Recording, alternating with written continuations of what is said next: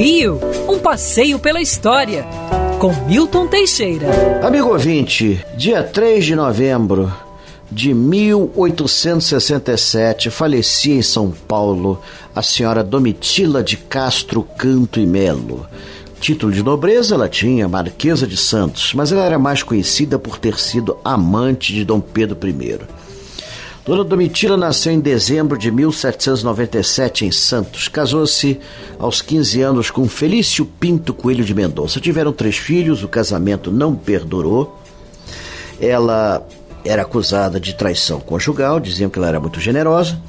E, para reobter a tutela dos filhos perdida do processo, ela colocou sua cadeirinha de frente da comitiva do príncipe Dom Pedro a 29 de agosto de 1822.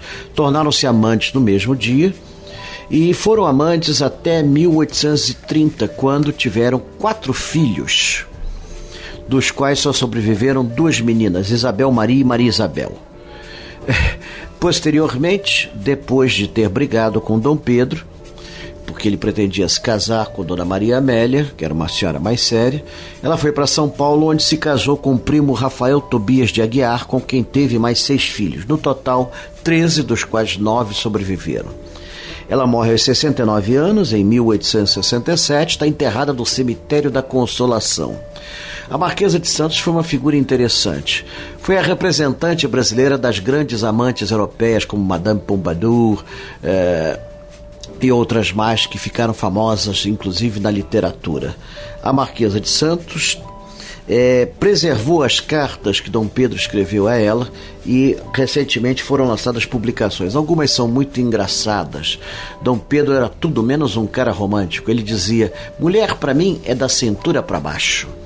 Ou então uma carta bem romântica. Hoje acordei constipado, ou seja, com prisão de ventre. Tomei a tisana, ou seja, o laxante, e obrei cinco vezes. Olha só, que carta amorosa. Isso é que é paixão, o resto é conversa. Quer ouvir essa coluna novamente? É só procurar nas plataformas de streaming de áudio. Conheça mais dos podcasts da Band News FM Rio.